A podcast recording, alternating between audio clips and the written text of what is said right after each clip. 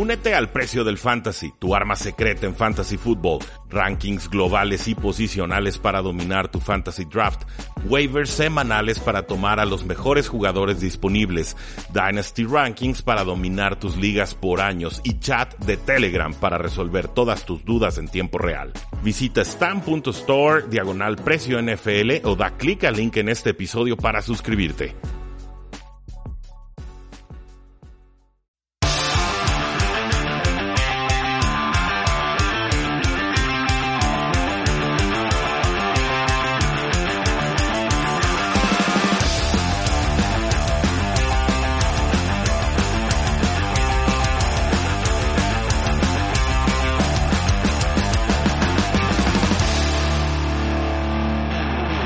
Saludos a todos y bienvenidos a un programa más de Tres y Fuera, donde la NFL no termina y nosotros tampoco. Mi nombre es Rubí Jacinto, me encuentran en Twitter como arroba NFL.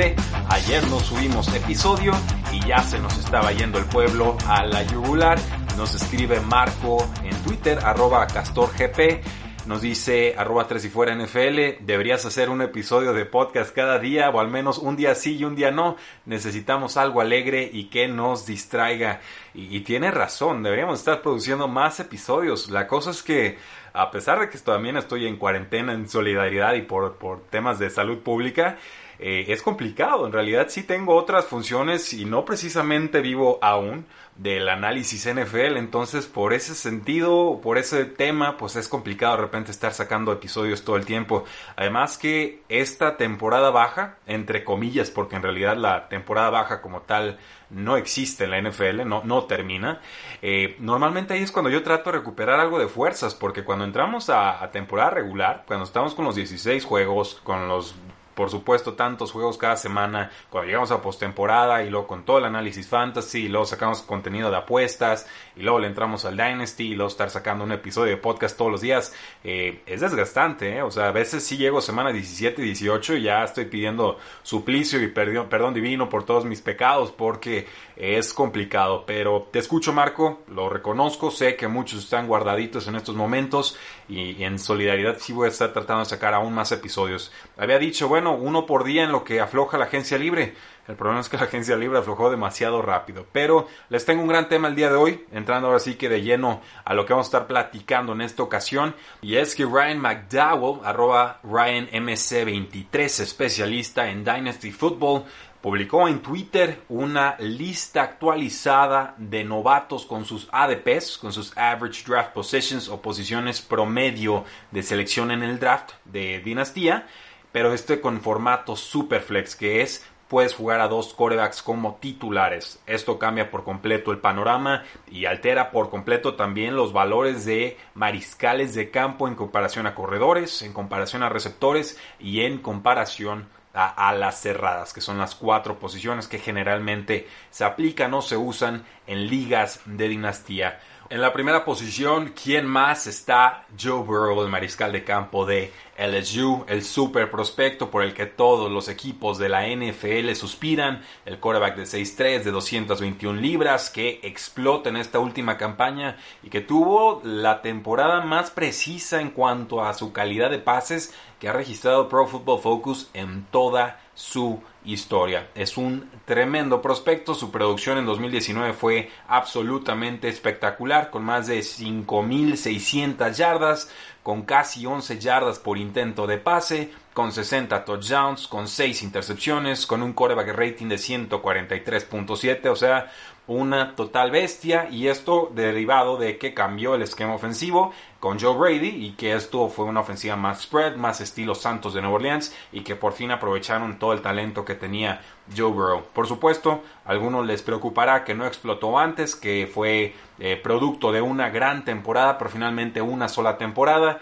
a los que están seleccionando en estos momentos en ligas de dinastía no les importa porque Joe Burrow para ellos es la selección 1.01 debe ser tomado con el primer pick y quién soy yo para decirles que no en el segundo puesto tenemos un jugador que ha estado escalando posiciones recientemente gracias a los videos de entrenamiento que ha subido, ya que tanto él como su agente han dicho que está 100% listo para jugar cuando así lo exija un equipo de la NFL. Se trata del mariscal de campo de Alabama, Tua Tago Bailoa, de 6'1, 218 libras, un jugador que termina la campaña 2019 con eh, poco menos de 3.000 yardas, con 11.3 yardas por intento de pase, con 33 touchdowns, con 3 intercepciones y con un quarterback rating de poco más de 143. Por supuesto, la lesión de cadera fue lo que nos preocupaba a todos, parecía de aún más gravedad, por fuerte se ha recuperado de forma eh, bastante exitosa, diría yo, a falta de pruebas médicas.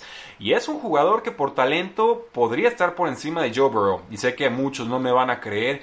Tua Tagovailoa era el mariscal de campo por el que todos los equipos y todos los aficionados suspiraban antes de Trevor Lawrence y antes de Joe Bro. Es un prospecto tremendo, es un gran jugador, un pase profundo eh, hermoso y tiene mucha movilidad, pero no lo utiliza como un Lamar Jackson o como un Jalen Hurts, que es un jugador bastante más físico en la forma en la que él busca atacar por tierra. Tua más bien lo usa para comprar tiempo en el bolsillo y creo que esto lo convierte en un mariscal de campo bastante peligroso que creo cualquier equipo de la NFL estaría más que gustoso de contratar. Yo soy de la idea de que Tua Tagovailoa no sale del top 5, creo que incluso se nos podría meter de lleno en el top 3, sobre todo si hay algún trade en el draft, si hay algún equipo que quiera subir a esa posición del número 2 o del número 3 y eh, los jugadores de Superflex, de ligas PPR Superflex, nos dicen que Tua Tagovailoa, pese a todas estas preocupaciones de lesiones, debe de ser tomado como el segundo jugador global. En la tercera posición, algo que normalmente sucede en estas ligas es que se favorece más al corredor que a los receptores, no porque los corredores duren más que los receptores en ligas de dinastía, sino porque la producción de corredores puede ser de impacto inmediato en la primera temporada y eso es más difícil de verlo con receptores abiertos. Pues aquí tenemos a Jonathan Taylor, el jugador que explota en este Scouting Combine y que creo para muchos ya es el corredor número uno de esta camada jugador de Wisconsin, 5'10, 226 libras, tuvo más de 2.000 yardas en 320 acarreos en 2019, 6.3 yardas por eh, acarreo, 21 touchdowns, tuvo por ahí incluso unas 26 recepciones, que era algo que no había mostrado mucho en sus primeras dos campañas, 13 y 16 recepciones respectivamente en 2017 y 2018, y unas 243 yardas por la vía aérea, lo cual por lo menos nos demuestra que puede desarrollarse en esa faceta, aun si no es su eh, fortaleza como tal.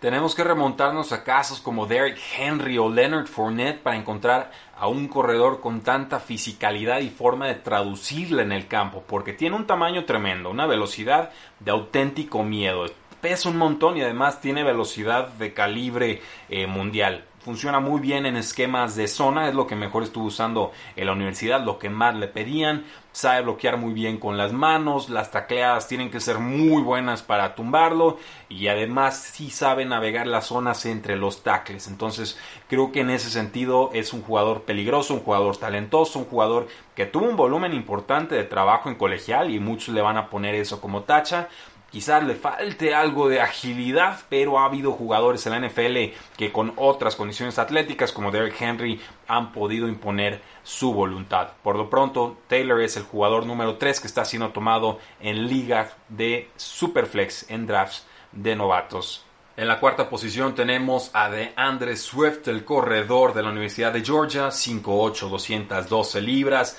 excelente producción en todas sus temporadas, a pesar de que no le pidieron ser el caballo de batalla, no tiene tantos toques de balón como sí tuvo eh, Jonathan Taylor en Wisconsin, pero un jugador que siempre ha demostrado altísima eficiencia por aire y sobre todo por tierra. Termina 2019 con 1220 yardas en 197 acarreos, 6.2 yardas por acarreo, por toque terrestre, 7 touchdowns, 24 recepciones y además 216 yardas por la vía aérea. 31% eh, de sus acarreos fueron para primer down o para touchdown, lo cual pues nos habla de que cuando le daban la pelota el jugador estaba produciendo, ya fuera moviendo las cadenas o consiguiendo puntos para el tablero. Es un jugador además que es muy versátil, que corre buenas rutas, algo no siempre característico en los receptores y creo que Swift era el jugador número uno que estaba siendo tomado en ligas normales y por ahí el número dos global que estaba siendo tomado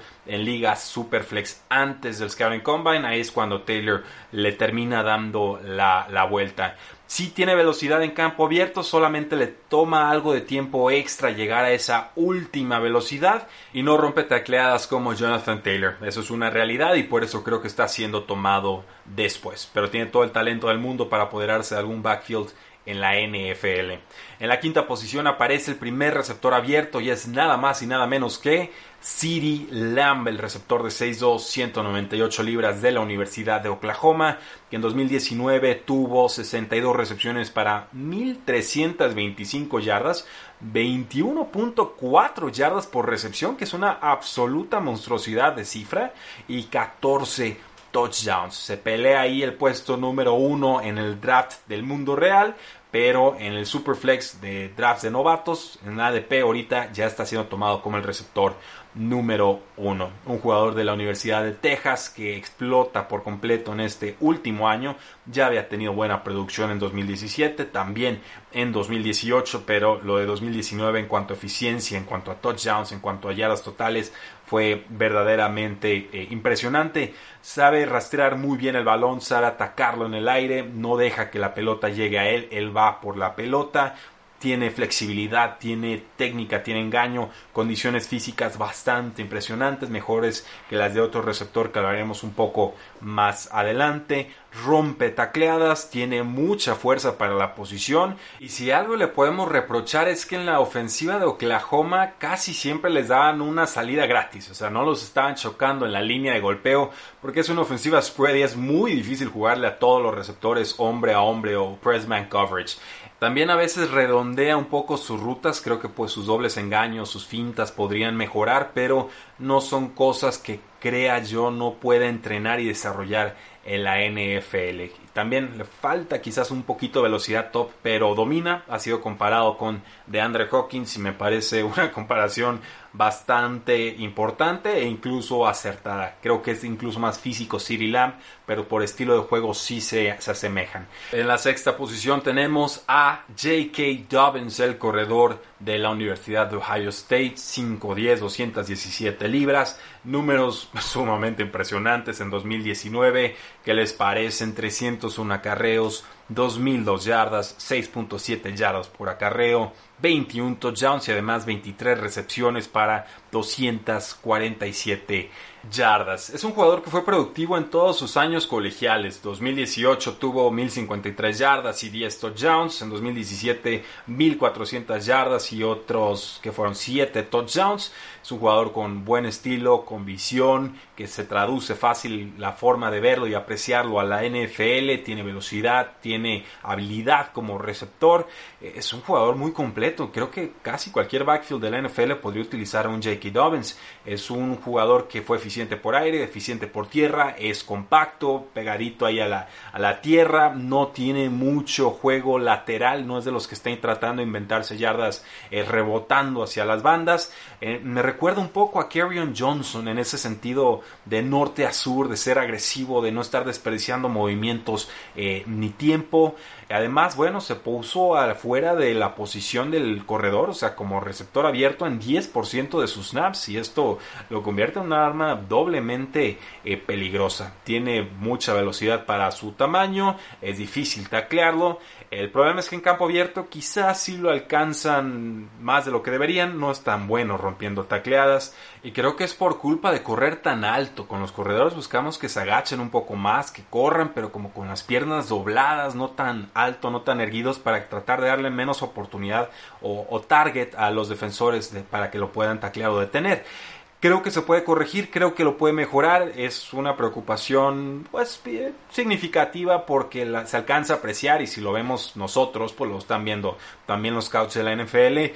Pero son tantos los puntos positivos que yo esa sinceramente se la perdono. Entonces en sexta posición tenemos a J.K. Dobbins de la Universidad de Ohio State. Un gran jugador y como podrán ver este top 6 está bastante cargado de jugadores talentosos. Creo que cualquiera de estos en cualquier otro año estaría por lo menos peleando el top 2, si no el, top 1. Eh, aquí, pues como hay tanto talento de dónde escoger, son jugadores que se van desfasando, van bajando y que sinceramente nos hacen pensar que esta clase va a ser muy, muy especial. Pero si quieren conocer el resto de la lista, de la posición número 7 a la posición número 12, tendrán que escuchar el episodio de mañana, porque aquí ya está a punto de darnos las 12 de la noche, porque llevamos unos buenos 14 minutos de episodio y porque hay mucha información que procesar en este podcast. Cuando estén pensando los novatos, cuando estén tratando de visualizar qué jugadores podrían tomar sus distintos equipos, pues aprovechen esta clase de episodios, escúchenlos una y otra vez, hagan preguntas en Twitter conmigo o con cualquier otra persona que respeten en cuanto a análisis y scouteo y demás. Solo asegúrense de que sí haga su tarea, de que sí sabe lo que tiene que estar viendo en el campo, de que sí sabe qué atributos hay que evaluar en las distintas posiciones, porque luego hay cada personaje que solo se pone a leer cosas en internet o que no sabe ni qué está evaluando, que se las dan de sabiondos y solo andan confundiendo a la gente. Entonces, ese es mi cálido y fuerte y atento aviso a toda la población si no pueden hacer ustedes la evaluación de, de scouteo, si no pueden estar estudiando las cintas de juego por la razón que sea, pues busquen fuentes que sean sumamente confiables. Por lo pronto, aquí tenemos la posición 1 a la posición número 6 en drafts de novatos en ligas Superflex que son con dos mariscales de campo que puedes jugar como titulares, lo cual dispara el valor de los mariscales de campo y descuenta las otras posiciones.